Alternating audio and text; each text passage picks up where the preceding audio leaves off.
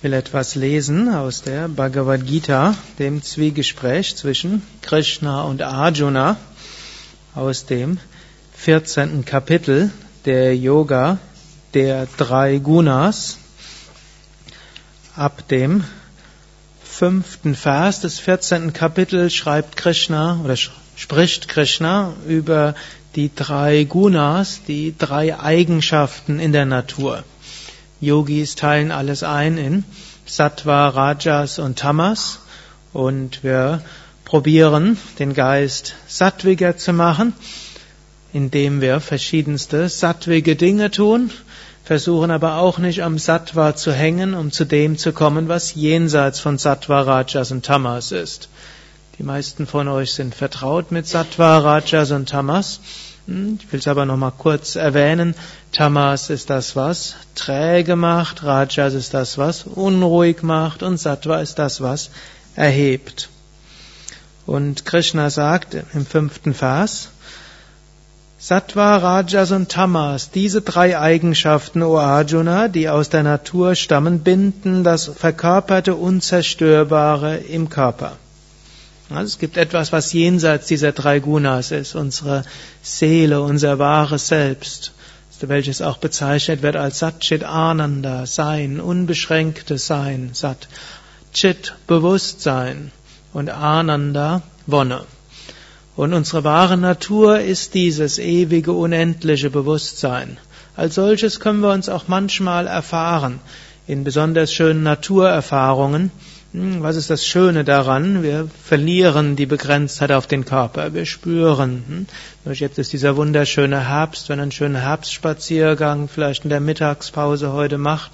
Heute soll es ja nicht regnen, sondern der mindestens der Mittagszeit schön sein, wenn ihr dann dort seid. Und dann kann sich diese Öffnung entwickeln, diese Verbundenheit, dieses erweiterte Seinsgefühl. Und wir können uns auch in andere Menschen hineinversetzen, unser Bewusstsein praktisch erweitern.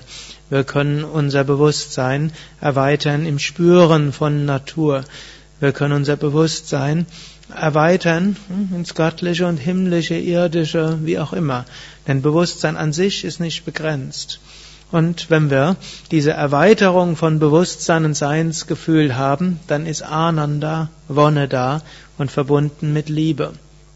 Das ist unsere Natur. Nur über Sattva, Rajas und Tamas dort werden wir gebunden an Begrenztheit.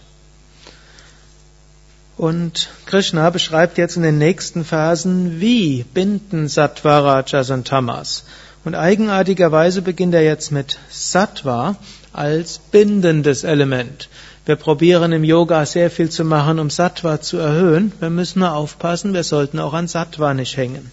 Krishna schreibt oder sagt, von diesen bindet Sattva, das aufgrund seiner Makellosigkeit strahlend und gesund ist, durch Bindung an Glück und durch Verhaftung an Wissen, O Arjuna. Also Sattva, das Reine, ist zwar makellos, es ist strahlend und es ist gesund. Also es ist gut, mehr Sattva zu entwickeln. Hm? Über gesunde Ernährung, über gesunde geistige ja, Eigenschaften, über Asanas, Pranayama, all das erhöht dieses Sattva. Aber wir können uns auch daran hängen. Hm, wenn wir eine Yogastunde gemacht haben, dieses Gefühl, das man nachher hat von Entspannung, Leichtigkeit, Ausdehnung, das ist Sattva. Wenn wir jetzt aber daran hängen und dann geht man vielleicht hm, aus der Yogastunde raus, insbesondere diejenigen, die nicht im Ashram wohnen. Ihr kommt nach Hause, kommt aus der Yogastunde, fühlt euch toll und dann geht er nach Hause und findet irgendwo unangenehmen Brief vom Vermieter und die Nachbarn machen Krach und dann ist man prompt in der schlechten Stimmung. Warum ist man dann in der schlechten Stimmung? Unter anderem, weil man verhaftet war in dieses schöne, sattwige Gefühl. Wir sind nicht sattwiges Gefühl, sondern wir sind unendliches Bewusstsein. Und so müssen wir aufpassen, so gut es ist, Sattva zu entwickeln, wir sollen nicht daran hängen. Hm? Oder insgesamt, Sattva ist gesund, aber der Körper ist Gesundheit und Krankheit unterworfen. Selbst wenn Yoga uns insgesamt gesünder macht, manche Menschen kriegen doppelte Probleme, wenn sie krank sind. Insbesondere Yoga-Übende. Da ist man erstmal krank, Krankheit an sich ist ein Problem und zweitens macht man sich ein schlechtes Gewissen, was habe ich alles falsch gemacht, um krank zu sein. Als Yogi dürfte ich doch nie krank sein. Und dann schimpft man über sich selbst, macht man es noch komplizierter. Und eigentlich sollte ich ja liebevoll mit mir selbst umgehen. Dann sind wir nicht nur krank, wir haben auch ein schlechtes Gewissen, dass wir krank sind. Und wir ärgern uns über uns selbst, dass wir ein schlechtes Gewissen haben. Und so können wir unser Leben noch endlos weiter verkomplizieren.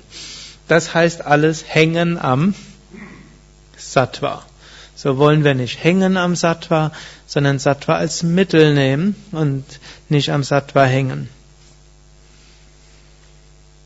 Gut, Krishna schreibt dann des Weiteren, wie wir an, wie Rajas und Tamas uns verhaftet, und darüber spreche ich ein andermal. Oder ihr könnt es nachlesen ja in der Bhagavad Gita mit dem schönen Kommentar von Swami Shivananda. Hariam Tatsat.